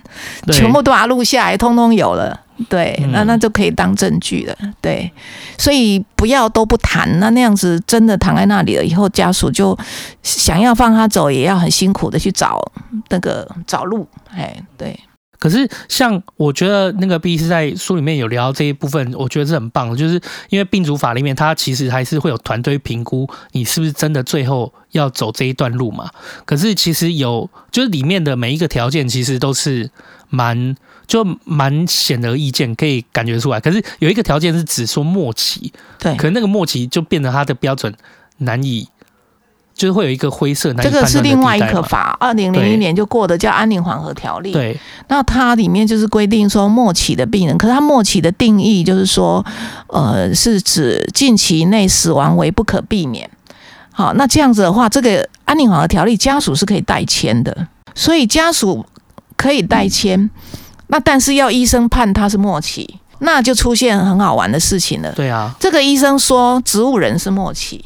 那个医生说，植物人不是末期，因为他不会马上死啊。你只要一直喂他，他有人就是可以躺四十七年啊。对，王晓明不是躺四十七年？对，所以有的人就认为他这样，呃，内脏器官很稳定，他不算末期。对，可是很有慈悲心的人，他就会知道说，这样我会认为啦，末期的定义不应该是以死亡为不可避免，末期应该是身体各器官功能都已经退化到很严重了。没有功能的时候，就家属就可以代签。对，嗯、那那后来应该是只感受到这个末期是不够的，所以才会有病主法出来，所以他就扩张嘛，就把植物人呐、啊，哈，把这个诶、欸、昏迷很久的啦，哈，好那个失智严重的、啊，他就都把它包进去的，小脑萎缩症啊，渐冻人也都把它包进去的。可是好死不死的，他家属不可以代签，他一定要本人。哇，所以你本来的目的是为了要扩张那个对象，可是你把它规范为本人才可以，卡死了，完全卡死了。对，好，那那但是哈，说老实话啦，对我来讲啦，我虽然还是去签了，可是我将来哦，我也不会用到，我会在他所规定可以放弃的更早的时候，我就不想。不想活了，因为他所规定的是非常非常非常严重，严苛的标准，严苛非常，就像安乐死一样，定的是非常非常严苛，所以才会说断食往生这个方法，美国有出了一本书，书名就叫做英文呐哈，叫做呃自主停止饮食啊，他们有出了一本书，那现在正在翻译当中，明年应该会出版。所以呢，我刚刚是想到什么？这本书在美国哈，他就讲说啊，安乐死没有合法的州是允许可以自主断食的。嗯，他不被，他没有被界定为自杀的，他界定为不是自杀。所以这个人有保寿险的话，照样都会有死亡给付。哎，然后呢，他的。医疗保险也会保，所以呢，病人最后就是做了这个决定以后，当然还是会有人去跟他们面谈，好，然后确定这个人现在这种状况真的是很很可怜、很辛苦的，所以他想要断食，他可以有这样的自主权，好，所以那不是自杀，那个是一个自主权。那他有了这个自主权决定以后呢，他就可以收他入院，收他安宁缓和。那是书也是安宁缓和团队写的，对。啊，所以呢，哎，我刚刚是讲什么？讲到这里，就是说美国州其实现在对这个，对对对，所以他讲说没有安乐死的州可以用这个，嗯，可是我要告诉你，安乐死符合符合的州，我看到论文里面统计，照样。很多人很多人要用这个，为什么？因为不是每一个人都会通过安乐死的审核。那后来我就可以看哦，荷兰人，我想哎奇怪，荷兰有安乐死，怎么荷兰人也都在用断死亡生？哦，百分之零点九还是百分之一的死亡人口是断死亡生哦。哦，所以在日本也有啊，哎，日本那个欧美国家都断食亡生都是很常见的事，哎，对，都都上医学论文的，对。好，那我就说，哎，荷兰不是有那么？啊，后来我查一下才知道。哦，原来荷兰的安乐死的通过率是二分之一，对，所以就算有安乐死，断食往生还是需要的。哎，对，我觉得就是这真的是极限，因为我觉得在法理法理之内啦，就是在法理跟生命权这之间的一个权衡吼，我相信就是他要定定那么严苛，就就。尽量，这也是他们每一个州可能各自不一样。他就是为了防弊啊，为了法对做了一个，为了防避，然后就会变成过度的严苛。对，所以真的最后最能依靠的不是法律，也不是医生，最能依靠的是自己。但是要知道哦，不是我新发明什么东西，嗯，而是断食往生是自有人类以来，断食这个就是开关。当人病得很重的时候，他自然就是会不吃不喝走的，所以不吃不喝的离开这件事情是一直都有的，一直都这样，只是有了一百呃，就是一九六零年以后，因为有的 CPR，有的呼吸器，有的这个鼻胃管，有的这些现代的医疗，可以让要死的人永远都可以把他 keep 他不死，是因为有的这些东西出来了以后，断食往生才很少见。对，现在你就算你就算在医院里面，第二天死掉了，前一天他可能都鼻胃管还在灌食，然后点滴都还在打。可是其实正常在家里往生的人，他最后十天十或两个礼拜，他是滴水不进，不想吃也不想喝的。那这样子的时候，他离开的时候，他身体是很干净的，然后身体是很轻松的。可是现在，假如是所以有有一个很有名的《送行者》那个电影，他的作者写了一本书叫《纳棺夫日记》。那番故日记里面有一两页写得很传神。他说：“我早期当纳官夫的时候。”人们送来的尸体就像秋天的枯叶或枯树枝一般，就是干干的、很自然的。可是呢，到了大概一九七几八零年代开始。怎么这么多？越来越多的尸体是从医院送来的，本来大部分都从家里送来的，现在变成都是从医院送来的。然后医院送来的那个那些尸体，就是非常的肿胀，身上可以这里有一条管子，那里有一条管子，这个针针孔，那里有针孔。然后因为说水肿，所以针孔都还一直冒水，还一直在流出来。对，然后他觉得看到这样的尸体，就好像一棵活活的树横横被劈死。他说：“完全是非常的不自然，所以在做冠这个丧葬业的这个这位纳棺夫，因为他是一个诗人文学家，那本书非常值得看。它里面有形容他在做这个纳棺夫的这个过程当中，他如何看待死亡。他是看我们说死的人啊，我们都会说啊，你看到光啊，你就跟着光，啊跟着佛陀去。他他可以从死人的面孔上面看到光。对，然后他甚至有一次，那个人是自杀身亡，所以很久才被发现，所以他进去屋子里都是蛆，他连看到那个蛆在那里这样爬来爬去，他都看到生命的光，看到那个蛆的生命之光，所以啊，这个人是一个一个潜心学佛的人，所以《那观夫日记》哈，没有没有得到很多人，没有变成一个很。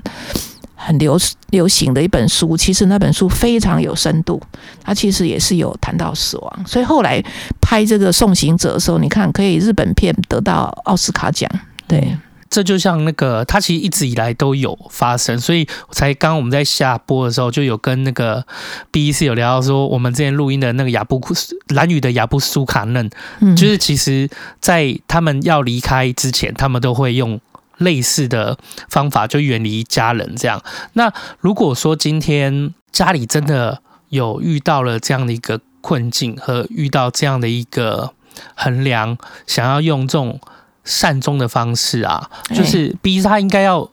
怎么开始？就是除了如果确定了那个沟通过了，长辈也 OK，那子女亲属们也 OK，那他最开始的方式是照书上的步骤操作吗？因为就是我相信他在过程中，因为没有了，不是每个人都有护理背景，所以我觉得像这样子，整个要这样做的过程中，有没有一个资源可以来协助他判断？哪一个进程该做什么？哪一个进程该做？我们会遇到什么状况？相形就非常重要。目前哈，就是因为我帮助这十十几个案例的过程当中，我有很多新的体会。嗯，然后我也自己很认真的去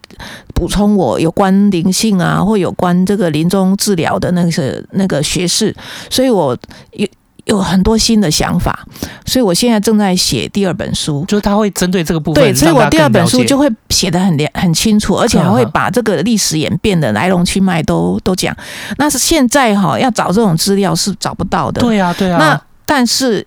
有比我的《断食善终》这本书更多的资料，在我的部落格哦。对，所以我的阿碧的天空就是我书出版了以后。碰到有这种案例的时候，哈，很特殊，我有感想的。然后那个过程怎么做的，哈，我已经都 po 在我的。所以进到阿 B 的天空以后，我有很多主题嘛。对，你去选那个生死学。好，所以光生死学，我已经写了快要，我应该已经写了三十篇的文章了。嗯，包括有学者对我的断食善终的评论，嗯，包括呃我自己后来看书有什么心得，嗯，我也把书。都 po 在上面了，然后每一本书，像那官夫的日记，我我也有在那个部落格也有介绍的。然后我照顾病人的时候的过程，对，那我会一定还会继续增加。我虽然在写书，但是我的部落格就是只要我有新的 case 产生了一个新的感感受，学到一个新的东西，我就会在部落格分享。所以我希望就是真的想要做这个的人，先看完。我的书有一个很基本的了解，我妈妈的那个很详细的过程。嗯，那之后再看我的部落格生死学里面的那一些文章。好，那假如有的人很认真的，还会去搜索我的那个 podcast 的或者是 YouTube 里面的东西。对，那假如，但是我觉得不用那么。不用真的那么完整啊！假如是看我的书，再加上我的部落格，我觉得应该就有大致的脉络了。然后呢，决定家属那个共识有没有已经建立好的时候，就可以通知我了。哦，对，了解。那通知我的话，就是我的书上有留我的 email 嘛。嗯，哎，对。那我的脸书是用英文的名字，叫就是溜音 B 哈。嗯嗯。那那个 L I U I N G。然后 B I H，但是我觉得我好像我应该可以去改吧，就是后面把它挂号加、哦、有好像有加毕柳英，对，对，这样以后可能大家从脸书用毕柳英就会找到我的脸书。为什么？因为脸书的话有一个 Messenger，就算你不是我的连友，写进来我都。哎，你的就是这样来的吗？对，我就是看到毕老师的书，然后我就去搜寻，然后看 email 又看到脸书，我就传讯给毕老师，就没啊，就是没有毕是很快的，就是因为我每天都会 check。因为我很，我现在我的 line 跟我的 messenger email 都很忙，都常常会有来求助的人，然后还有来邀请我去演讲，跟邀请我来上节目的。对，所以我每天都会 check。哎，就算我那时候我刚从意大利玩回来，我在意大利的那一段时间，我也每天 check。而且我那时候有一个病人在进行断食三中，我们还是每天来。对，第一是我觉得你真的好，因为一般啦，就是会记录的很详尽，嗯、但他不见得就是会有有有那个心力，或者是有需，就是会去，例如说啊，有这么多人有这样的一个困境，可是他却一步一步的去聆听，然后去协助，去帮忙，去给一些意见。嗯、可是我发现，B 医师你是很热忱的，真的在帮助，就是所有对这件事情有。就有想法的人，因为也还好啦哈，就是四月开始第一例嘛，四月六号开始第一例，到现在等于是不是半年多嘛？那半年多我真正帮忙的，现在才第十五例嘛。好，然后我其实是退休了，对啊，对，所以我每我只每一个礼拜只有礼拜三要去半天的教学，所以我有足够的时间可以处理这些事。对那 B 是，你有特别想过，就是说像这样的一个，就是对于枷锁惶恐啊，因为我相信，就是这个介入其实是给大家安心、更理解这样子而已。就是你有想过说，有没有人特别来跟你学习这样的一个 知识跟经验传承？嗯，很、嗯、很有意思。就是我有一次去小脑小脑萎缩协会，嗯，有人问我 B 是，你要不要开班授徒？哎、哦，我说哈。我说你要是找好人，然后你全部都弄好好，那我只来当讲师，我来讲一天没有问题啊。哦，哎，所以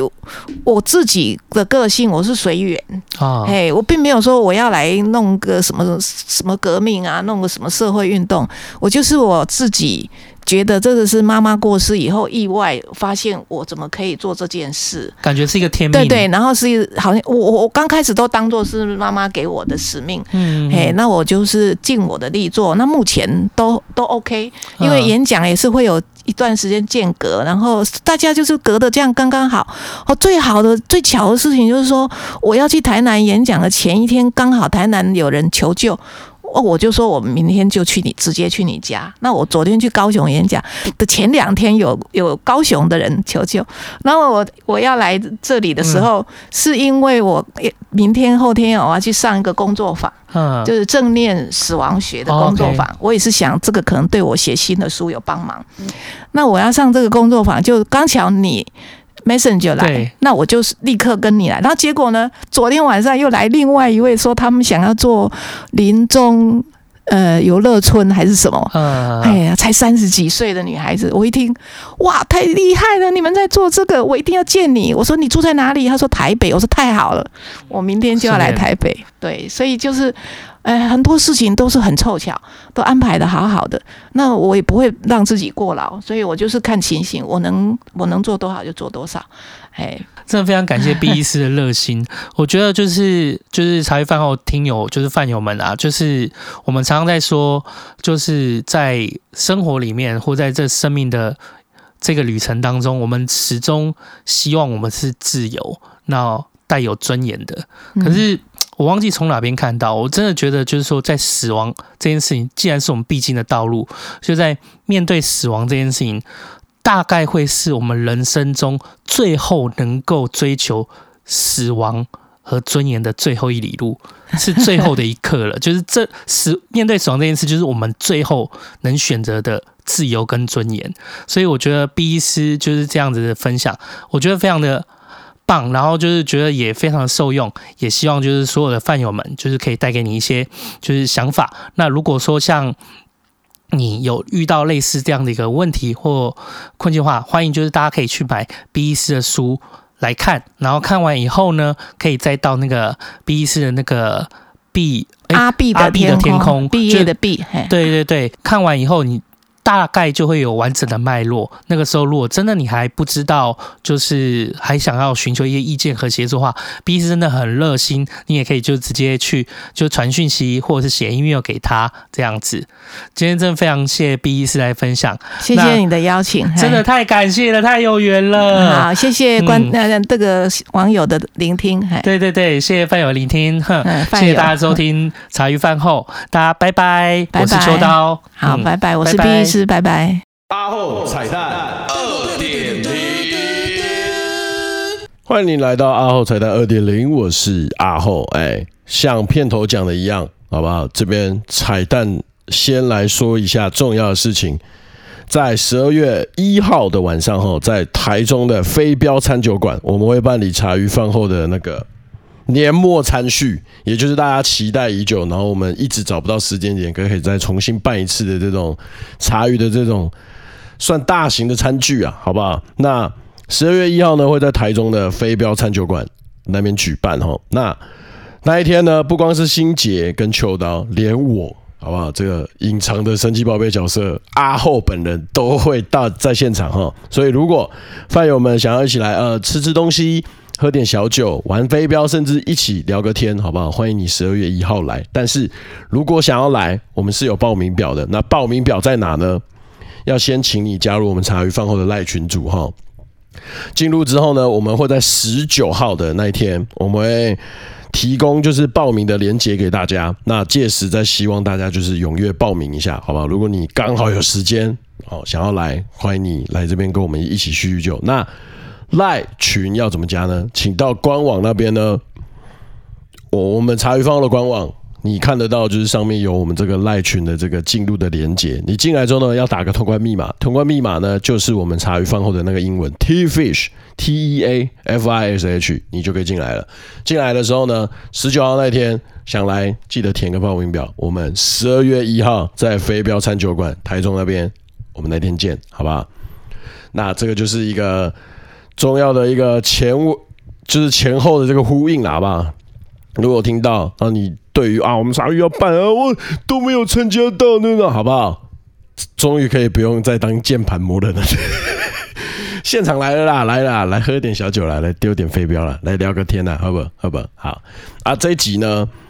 就是我，我觉，我觉得 B，我觉得 B 医师跟那个秋刀的对话，哇，就很感动。这一集的哦，茶余饭后过去的集数呢，其实对生死这个议题，我们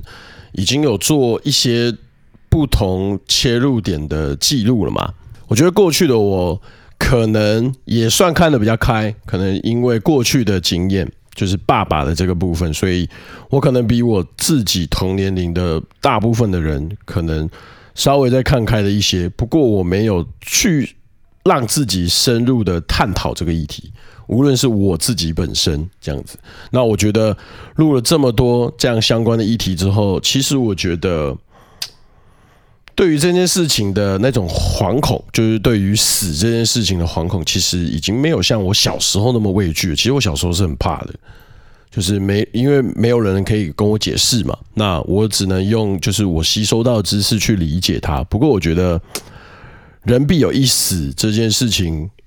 我随着年纪越大，尤其是这几年经历，再加上这次就是这次八 K 的职务这样子下来，我觉得嗯，这是一个就是。越早可以一起跟你身旁的人、重要的人一起讨论，早点讨论的事情是很好的一件事情，我觉得，所以是很感动的。那我这边彩蛋就要小小的抱怨一下，怎么怎么样叫抱怨呢？就是这一集就是我拉肚子拉到我胃痉挛，我所以没有办法出场，是秋刀第一次一个人自己录，好不好？啊，对不起，老板。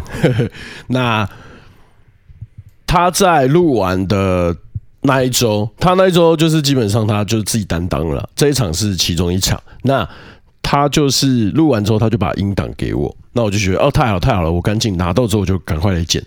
但是他没有跟我讲，哇，这集这么过敏呢，很机车的一个人，哇，我自己剪一剪。还要自己擦眼泪，没有这样子的吧？就很像是那种很感人的爱情片，那个剪辑师自己剪到，呵呵，导演都没有跟我说这段这么揪心，这样子的感觉，你知道吗？很机车，我感觉我被 juke 了一把，不过很开心。我自我自己这样子从头这样子听嘛，然后我也做剪辑，然后做一些修润的部分，我很开心。